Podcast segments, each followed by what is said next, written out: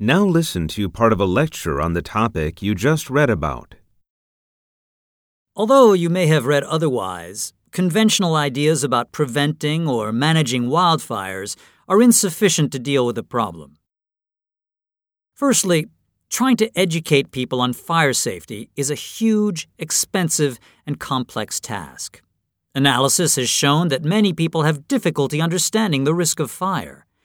Often enough, people just ignore fire education and instead assume that a fire won't occur.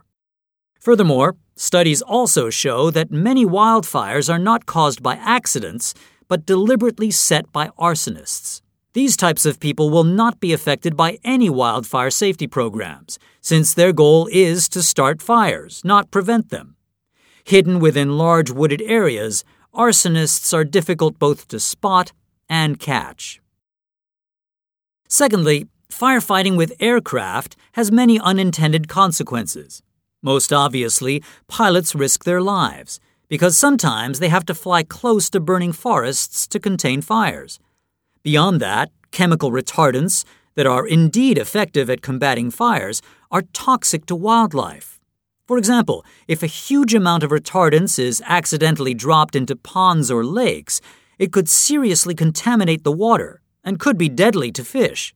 Not only that, when dumped on the ground, it might interfere with reproduction of plants, and as a result, diversity of ecosystems could be lost.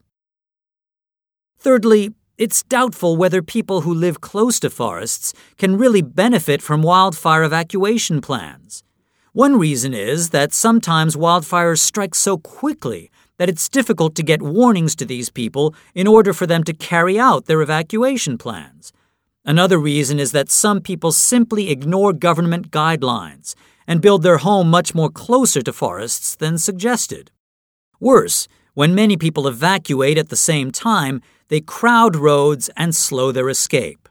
The crowded roads also prevent ground based firefighters, who often must drive their vehicles from far away, from reaching fires.